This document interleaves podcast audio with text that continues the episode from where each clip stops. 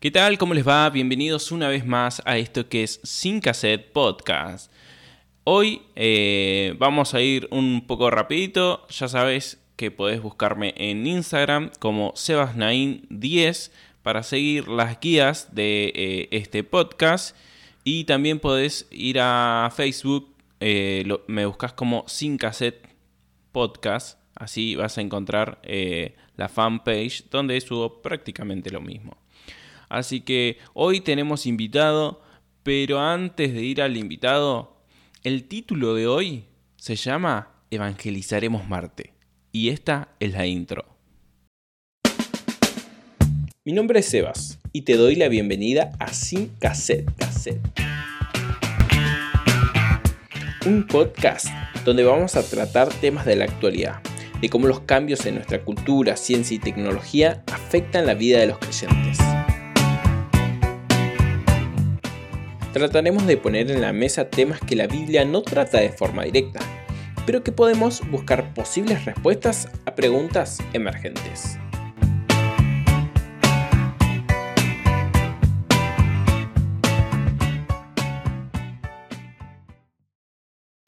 Señoras y señores, puede ser muy flashero, pero Elon Musk nos prometió que para el 2030 se estaría comenzando a hacer una colonia de un millón de terrícolas, sí, de personas, eh, que van a irse a vivir a Marte.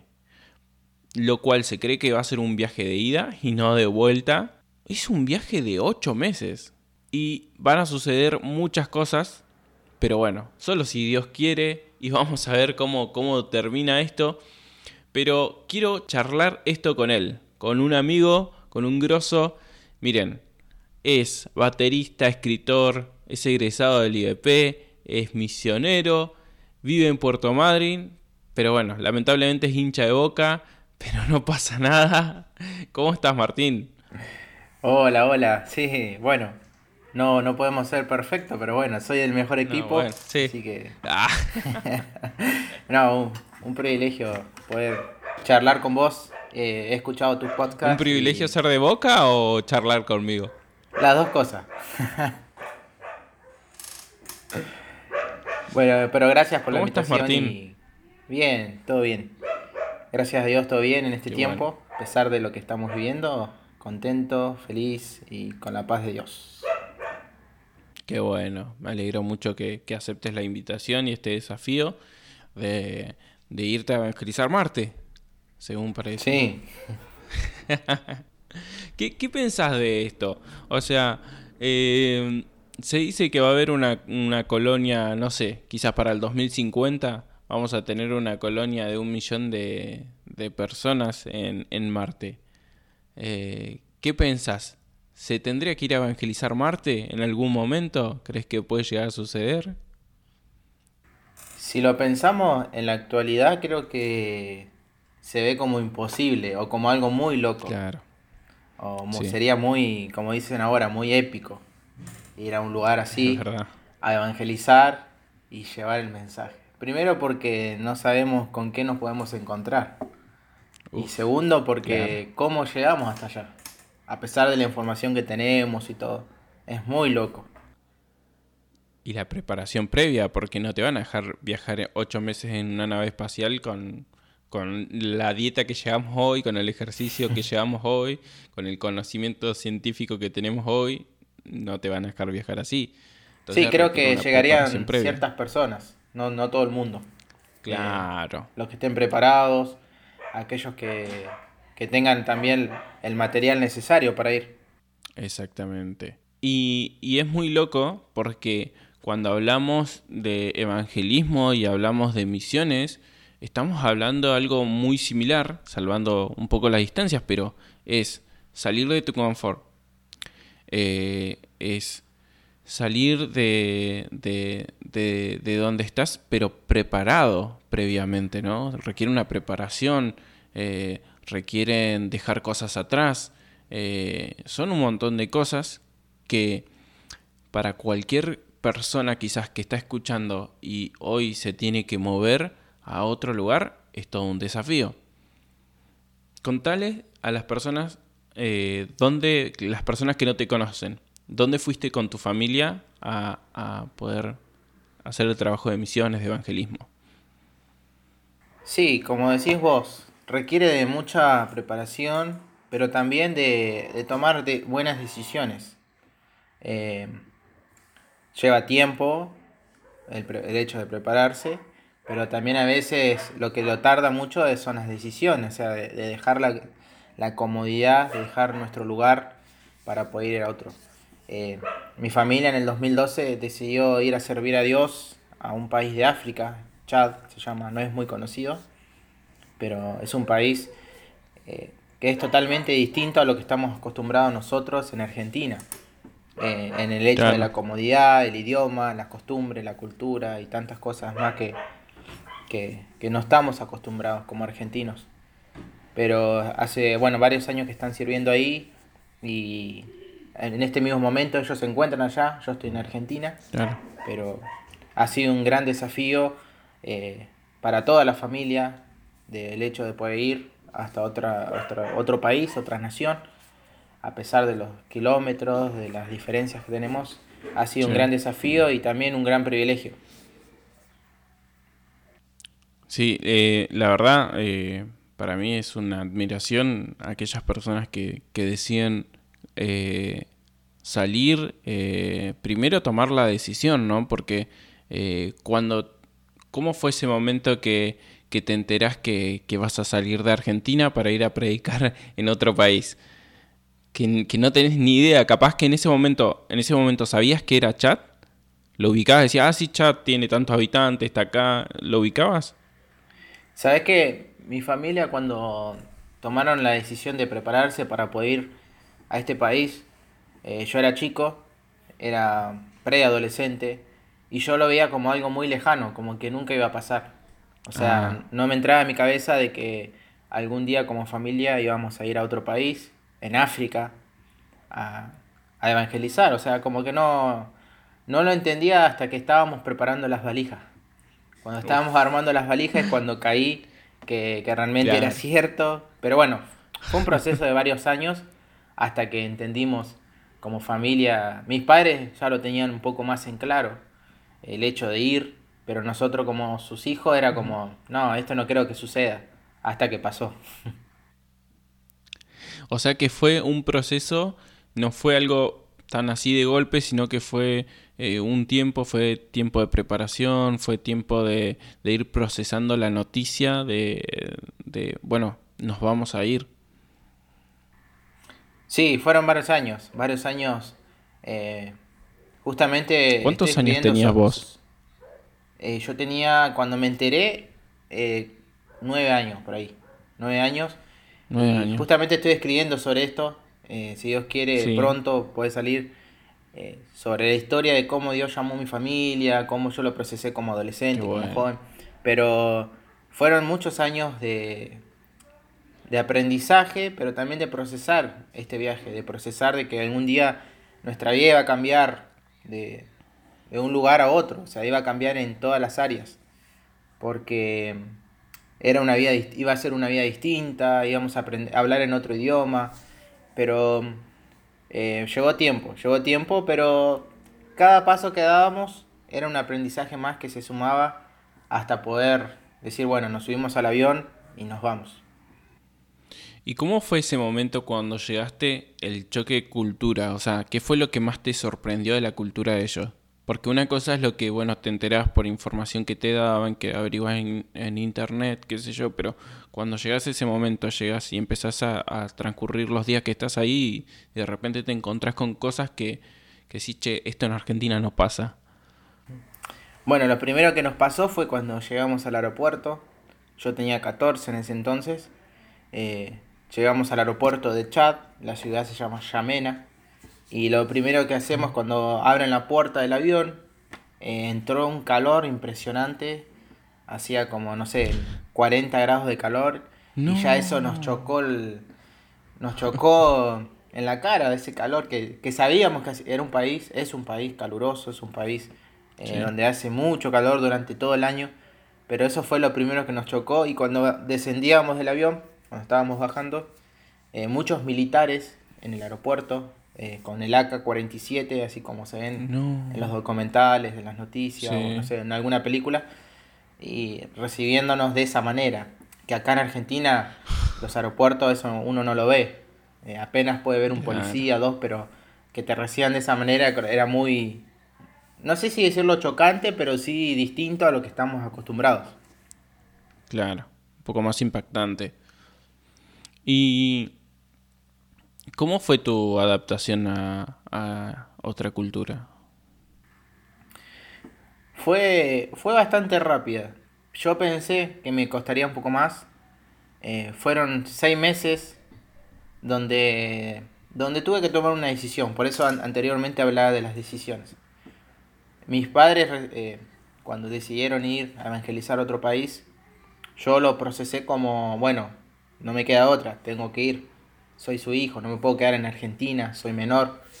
Pero en esos seis meses que llegué fue como que Dios procesó mucho mi vida en muchas áreas, en cuanto a las amistades que dejaba, en cuanto a la escuela, mi familia, mis abuelos que se quedaban, eh, mi cultura, el asado, el fútbol, todo. Fue como que tuve que tomar una decisión eh, ante Dios y decirle, bueno, yo estoy acá no porque soy el hijo de, sino porque soy tu hijo y vos también querés usarme a mí. Y fueron seis meses donde, bueno, estuve no enojado con Dios, pero sí haciéndoles muchas preguntas a Dios, ¿por qué estoy acá? ¿Por qué mis padres me trajeron? ¿Por qué tengo que aprender otra cultura? ¿Por qué comen esto? ¿Por qué hablan así? Hasta que Dios puso algo en mi corazón que dijo, bueno, toma una decisión. O vivís todos estos años renegado con Dios, con tus padres, o tomás una buena decisión de, ayudar, de, sentirte mi hijo y ser útil en un lugar con tanta necesidad. Claro. Sí, y, en cuanto a eso, eh, hablando de, siguiendo en la línea de la adaptación de la cultura, eh, la comida, ¿qué onda? O sea, ¿es muy diferente a la de Argentina? Sí, de por sí ya se come con la mano y con la mano derecha. La, izquierda se usa para otras cosas, para la higiene personal. Eh, reemplaza el papel higiénico nuestro. y la mano derecha es la que usan ellos para, para, comer, sea fideo con tuco, sea pescado, la comida típica, lo que sea con la mano. Al principio no hay cubiertos. Hay cubiertos, ah. pero no, no son de usarlo. A no ser que sea una sopa, que bueno, sí o sí tenés que tomarla con una cuchara. Ah. Pero no, no se ve. Te invitan a comer a alguna casa y no se ve normal que pongan cubierto. Y se come eh, en un banquito, en una mesa chiquita. No es que se sientan todos en una mesa, sino que eh, el varón por un lado, la mujer por el otro, los niños por otro. Y siempre come primero el, varón. Wow. Y eso, ustedes, o sea, ¿cómo lo sentían? O sea, eh, tener que comer quizás antes que, tu mamá y que tu hermana, ¿cómo, cómo, cómo era? Sí, en nuestra casa, bueno, seguíamos nuestra cultura argentina, ¿no? Comíamos todos juntos, pero cuando íbamos a otro lugar, a veces nos sentíamos un poco incómodos porque mi papá y yo éramos los que, nos, los que comíamos primero. Eh, nos sentaban en una mesa así en un, con los hombres y mi mamá y mi hermana y mi hermanito eh, aparte. Y al principio era un poco como eh, chocante. Pero también nosotros no podíamos ir a otro lugar y cambiar la cultura, sino que ya es parte de ellos. Ellos lo ven como algo normal. Lo que para nosotros es anormal, para ellos era costumbre de todos los días. Entonces fuimos, bueno, acostumbrándonos, eh, aunque nos costó un poco, porque acá en Argentina lo más normal o lógico es que primero coman los niños y las mujeres, después si sobra comerá el, varón, ¿no? Claro. Pero bueno, nos acostumbramos. Y, y creo que dijiste algo clave de que no ibas a cambiarle la cultura a ellos y, creo que eso es muy importante que lo podamos tener en cuenta en todos los ámbitos. Así te toque ir a evangelizar a un barrio, a una ciudad, a otro país o a evangelizar Marte no es ir a cambiar una cultura, es internarte en esa cultura y hablar de Dios. Sí, así es. Sabes que a veces cuando nos mudamos a otro país o a otra cultura, tendemos nosotros mismos a, querer imponer nuestra cultura. a veces sin querer. Es como que uno viene de, no sé, de la nosotros, en el caso de nosotros, nuestra cultura argentina, querer imponer en una cultura africana totalmente distinto lo que a nosotros nos parece bien. Sino tenemos que nosotros adaptarnos a esa cultura, eh, adaptarnos a, a sus costumbres, adaptarnos como ellos comen, como ellos hablan, aún a su manera de hacer chiste. Es totalmente distinta a, las, a las bromas argentinas. O sea, nosotros a veces ah, queríamos hacer un chiste y no nos entendían. Porque el, el sentido así de ironía Claro, el sentido del humor ya cambia. Eh, como es otra cultura, tienen otras maneras de reírse, otra manera de, de verle el lado gracioso a las cosas. Eh, y hasta aún en eso tuvimos que adaptarnos. A veces ellos nos contaban algo a nosotros que para ellos era gracioso y para nosotros no. eso era muy loco. ¿Y alguna anécdota que tengas así que decís, che, esta es la que me pasó, qué vergüenza, no lo puedo creer? Eh, sí, nos pasó una vez que eh, era un casamiento y nosotros recién habíamos llegado al país, no entendíamos mucho el idioma, allá se habla francés, estábamos en ese, en ese tiempo de aprendizaje donde decíamos hola, gracias y chao, nada más. Y mi mamá fue a una reunión eh, para organizar este casamiento y dijeron, bueno, eh, empezaron a hablar, vamos a hacer esto, vamos a comer lo otro, esto, aquello. Y no mi mamá sinceramente no entendió nada, creo que habrá entendido el 5 o 10% de lo que se dijo en toda la reunión. Y según ella, había entendido que nosotros teníamos que llevar, que todos teníamos que llevar comida para poder aportar al casamiento. Bueno, ¿qué pasó? Hicimos una olla enorme de arroz, eh, arroz así tipo con arvejas. Bueno, la preparamos y, y, y ¿quién llevaba la olla? Martí. Yo llevaba la, el día de 40 grados, lleno de gente, y yo empiezo a mirar y yo veía que nadie traía comida, o sea, nadie. El único loco con una olla. te miraban que vos ibas con una olla. Era yo, con un olor a comida, todos estaban bien vestidos. Y, yo, y a mí me empezó a llamar la atención. Hasta que en un momento digo, no, me parece que entendiste mal, no había que traer nada. Así que tuvimos, siempre nos reímos porque hizo arroz como para, no sé, muchas personas. Comimos arroz como por dos semanas. Eh, pero bueno, por el simple hecho de no poder entender al 100% en ese momento el idioma, eh, cómo se iba ah. a organizar ese casamiento. Pero bueno, yo iba transpirado, 40 grados de calor, con una olla encima. Y... Pero fue bueno, ah, para aprender y para reírnos un poco. En ese momento no nos reímos tanto, yo estaba un poco enojado, pero hoy podemos tomarlo como algo gracioso. No, y sí, es todo un tema igual aprender el idioma porque de repente eh, puedes aprender, no sé, español, pero si te vas a Perú no hay, cuestiones que, que son modismo, o sea, venís a Argentina y es totalmente diferente. Eh, Me pasó estando hasta aún en un país, en España. Tuve la ah. posibilidad de visitar y aunque habla nuestro idioma, es totalmente distinto. Yo muchas veces que me expresaba de una manera y los españoles te miraban como diciendo, ¿qué está diciendo? Y es el mismo idioma. O ellos me preguntaban algo a mí y yo no los entendía. Creo yo que es cuestión de, cultura, de cada uno manejar su lenguaje. Aún nosotros en Argentina, cada provincia tiene su manera de, expresarse, en el norte, en el sur, en Buenos Aires. Es como que cada uno tiene su manera a pesar de que hablamos el mismo idioma.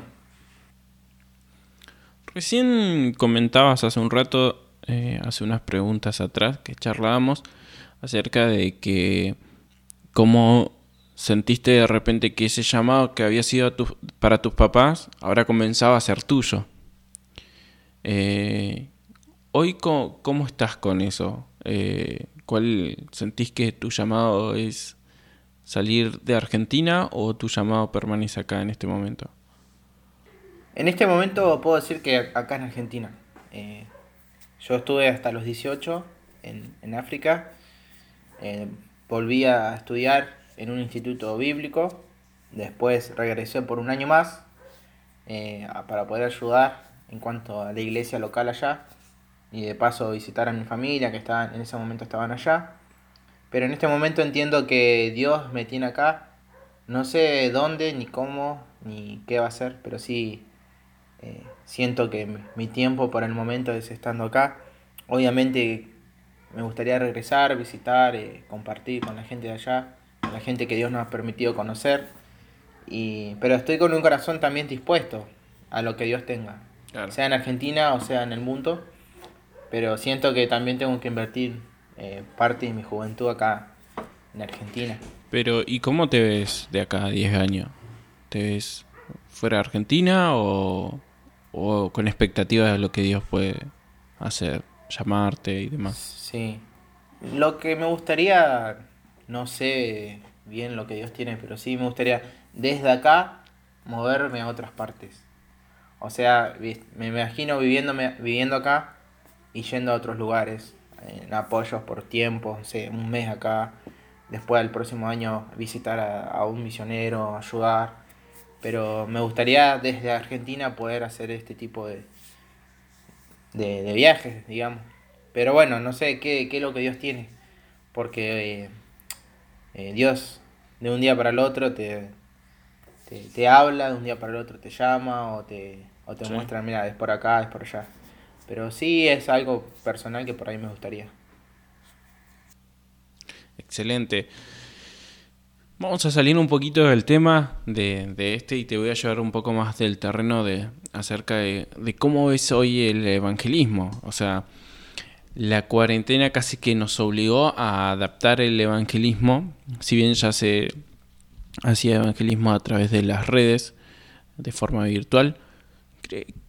¿Qué crees del evangelismo cuando se hace de forma virtual? ¿Es efectivo o crees que es mucho mejor el cara a cara, el hablar con la gente? Yo creo que los tiempos han cambiado mucho y la esencia sigue siendo la misma, el mensaje sigue siendo el mismo, pero por ahí tenemos que nosotros eh, no acostumbrarnos, sino adaptarnos a, lo que estamos viviendo. Hoy uno, uno ve a los a los chicos, a los niños, a los adolescentes o a los jóvenes eh, con un aparato, con el celular. Eh, estás en la mesa, están con el celular. Estás, eh, están charlando, están con el celular.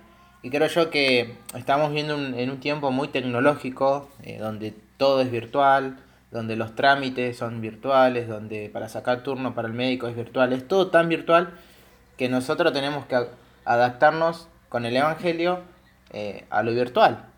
Obviamente, yo, mi postura, el personal, es que no hay nada mejor que cara a cara. O sea, que estar con la persona. Que decir, bueno, estoy con un amigo que no conoce de Dios y le hablo. Pero bueno, hoy con lo que estamos viviendo, este tiempo tal vez de, de, cuarentena, de, de, todo lo que está viviendo Argentina y el mundo, se, se está utilizando mucho lo virtual, ya sea Instagram, eh, WhatsApp, Facebook, YouTube. Y y la iglesia en general tiene que adaptarse a, lo que, al tiempo que vivimos, el tiempo de, lo, de la era virtual. Pero yo veo que se está aprovechando bastante bien. Hay mucha gente que está llegando a los caminos de Dios por un solo hecho de leer un, versículo, una frase, eh, no sé, algo, algún escrito de algo que, que se trate de Dios. Y eso está bueno, está bueno porque Tal vez antes no teníamos esa llegada a tantas personas con una imagen. Eh, antes tal vez le hablábamos a un amigo, un vecino, una vez cada tanto, pero con una imagen tal vez puede llegar hasta otra ciudad, otro país, otra provincia. Y eso está bueno para aprovecharlo. Excelente, sí, tal cual. Eh, y a mí me pasa algo con el evangelismo y lo que yo llamo el anti-evangelismo, no sé si existe esa palabra, la acabo de inventar, pero es la situación de, bueno, hoy te mando un mensaje con una imagen, con un versículo bíblico todos los días y después me encuentro discutiendo en un post de alguien de política, insultando y, qué pasa con eso. Yo lo, yo lo llamo antievangelismo porque es como, bueno, eh, me estoy tomando la tarea de evangelizarte, pero por otro lado, vos, o sea, cuando, no sé si las personas saben, pero cuando vos tenés agregado a alguien en Facebook, en Instagram, lo que sea, Twitter, los primeros que salen en los comentarios y demás son las personas que seguís o que tenés eh, agregado. Entonces, si vos comentas algo en un post hablando mal o insultando lo que sea, vas a salir primero. Y es como, ah, mira el cristiano este, mira este el que me manda versículos bíblicos. Eh, hay algo que tenemos que cambiar en nuestro comportamiento como, ¿crees? Como... Eh, Yo creo que tenemos que ser testimonio aún en, en, en las redes sociales. Obviamente uno detrás de un aparato, detrás de una computadora, de un celular, puede aparentar muchas cosas. Pero el, testimonio tiene que llevarlo siempre aún en las redes sociales. Hoy en las redes sociales te enterás de todo. Te enterás de, chusmerío, problemas, eh, se separó este, se separó el otro, se peleó este, se peleó. Entonces creo yo que no tenemos que prendernos en esa, sino marcar una diferencia aún en las redes sociales me ha pasado muchas veces que he subido tal vez, no sé, me, me encontré enojado, no sé, con un ejemplo, el gobierno. Y, quería poner algo en una historia en contra de esto. Y después pensaba, digo, no, eh, ¿qué hago subiendo algo que no va a edificar al otro? Que tal vez me lee los versículos que yo escribo o las frases. Entonces digo, no, tengo que aún en las redes sociales ser luz y marcar eh, ser de testimonio que ellos puedan, aún en las redes sociales, aunque no nos veamos físicamente, puedan ver algo distinto y diferente en nosotros.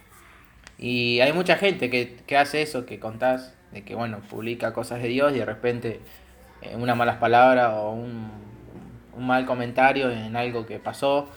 Y eso es, no lo crees, porque después como que escribís y lo borrás, como se dice con el codo. Pero bueno, eh, hay que ser testimonio aún en eso. Y cuidarse, cuidarse en todo sentido. Sí, y creo que así como, no sé, con tu compañero de trabajo, eh, uno eh, puede ser testimonio y, comportarse bien y, realmente que el otro pueda ver en nosotros a Jesús. También pasa con, con las redes, ¿no? Si alguien te sigue y de repente ve tu comportamiento, dice, o, por ejemplo, puedes llegar a opinar de política, no estoy diciendo que no puedas opinar de fútbol, de política, de lo que sea, pero siempre con respeto.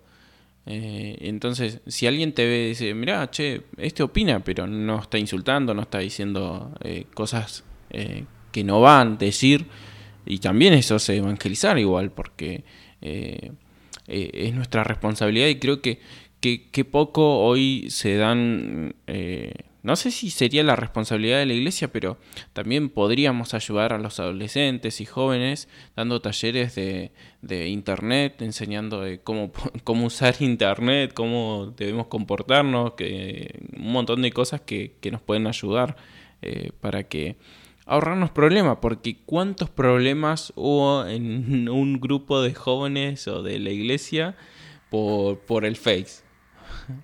Ah, hubieron casos. El internet es bueno en un montón de, cosas, ¿no? De herramientas, de como hablábamos hoy, para poder evangelizar. Pero también hay que saber usarlo. A veces se usa para armar, problemas, a veces se usa para hacer cosas que no están bien. Entonces creo que está bueno eso que decís de, de informar a los adolescentes, a los jóvenes, aunque ellos ya saben, o sea, hoy un niño nace y ya sabe usar el celular, pero saber cómo usarlo. Exactamente de la, de la mejor manera, cómo poder eh, usar el Internet, que es una gran herramienta, pero bueno, también tiene sus cosas eh, malas, eh, sus contras, ¿no? En cuanto a la iglesia y la evangelización, el testimonio, la vida personal de cada uno, ¿no?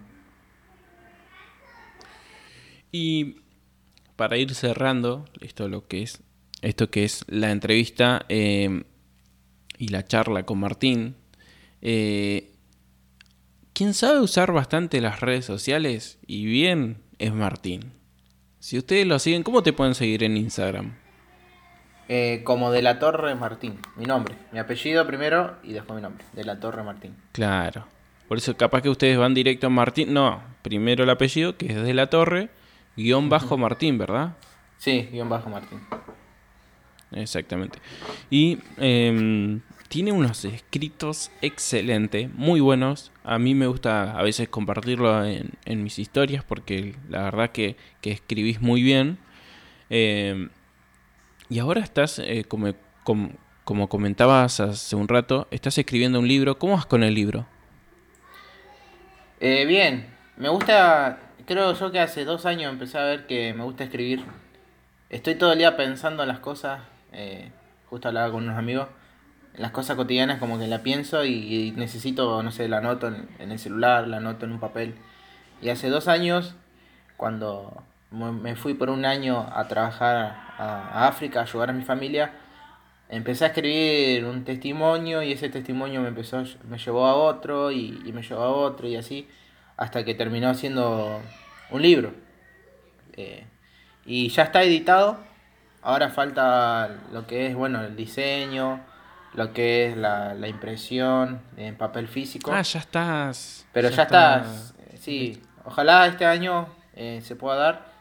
Eh, más que nada el tema de presupuesto y todo lo que, lo que es el gasto, ¿no? En cuanto al diseño y todo, pero ya está. Y bueno, me han ayudado muchas personas que han sido de, gran ayuda eh, durante mi juventud, mi adolescencia, misioneros, pastores, eh, mentores, amigos. Y bueno, espero que sea de bendición. La idea es con este libro poder transmitir la visión misionera, pero a la juventud, a la gente que por ahí lo ve muy de afuera, como qué hacen esta gente que se va a otro lugar, por qué dejan Argentina, por qué dejan a otro, su familia. Y con muchos testimonios de muchas, aún jóvenes de mi edad, que también me han ayudado a escribir y han aportado en este libro. Uf, ya lo quiero leer, ¿eh? interesante. Em, te, cuando apenas lo saques, te voy a comprar uno y te voy a comprar otro para que podamos sortear, ¿te parece? Sí, sí. No, sí, sí, si Dios quiere, eh, es mi, mi, oración y mi anhelo este año. Este año poder hacerlo. Buenísimo. Estuve un año sin que no lo toqué, que no hablé del libro, que lo dejé ahí, hasta que, bueno, eh, después lo, empecé a leer de vuelta y ahí ya me comuniqué con un editor y bueno. Está, está bueno, ¿no? Ese, ese desafío y ese transitar de que es eh, el proceso de, bueno, contactas a un editor y... Sí, está bueno, sí, sí. Está bueno y te da un poco de, temor, porque sí, estará bueno lo que escribí, será de Dios, será de ayuda, eh, no sé, como que te hacen muchas preguntas. Pero bueno, hay que animarse y, y, después, bueno. Pero seguramente, seguramente va a estar bueno porque ¿cuántos jóvenes tienen la posibilidad de, o sea, cuántos le ha tocado vivir, digamos, la experiencia de tener que salir de otro país a evangelizar? Porque una cosa es que, te, bueno, te vas con tus viejos a vivir a otro país por un tema de trabajo y qué sé yo. Pero salir a evangelizar, salir a, predicar es, es, bastante fuerte y, también es la cuestión de que en otros lados, o sea, no es lo mismo eh, eh, en cuanto a la cultura cómo toma el, eh, cristianismo. Entonces, Está bueno, está bueno. Yo creo que va a ser un libro muy interesante y, que va a ayudar mucho a, aquellos también jóvenes que, están tomando la decisión de salir a otro país o que sus padres han tomado la decisión de, salir de misioneros. Sí, es la idea, que pueda ser de misión para aquellos que están en Argentina y aquellos que van a salir y sobre todo de, tener un encuentro con Dios, creo que es lo, lo esencial a pesar de los viajes, de la experiencia, de lo que uno aprende o de lo que uno va pasando a medida que pasa el tiempo, poder encontrar a Dios aún en los detalles, aún en un viaje, armando una maleta, en un avión, conociendo otra gente de otra cultura, poder ver a Dios aún en esas cosas. Claro, exactamente. Martín, muchas gracias por aceptar la invitación. Eh, la verdad, eh, se pasó como nada, ya estamos 35 minutos, así que eh, te agradezco mucho por aceptar la invitación. Bueno, muchas gracias, la verdad que para mí es un privilegio, como te decía, te escucho por Spotify, el otro día venía viajando y venía escuchando, muy bueno lo que, lo que hace, la iniciativa, a veces cuesta el hecho de sentarse, de tomar tiempo, de hablar, preparar, y, pero a su tiempo da el fruto y bueno, y sos de bendición, por lo menos para mi vida y para muchos seguramente que te escuchan. Así que gracias por la invitación. Gracias a vos una vez más. Eh, para la gente que quieres seguir a Martín, te lo repito una vez más, de la torre-martín en Instagram y dale like y compartí sus escritos. Van a ser de bendición para muchas personas y vas a estar ayudando a que, a que Martín pueda alcanzar a más personas y que eh, pronto, pronto pueda llegar ese libro. Así que, eh, bueno, nada más. Que anden todos bien, que la pasen lindo. Nos vemos el próximo miércoles y vamos a ver si tenemos otro invitado. La dejo ahí picando. Chau.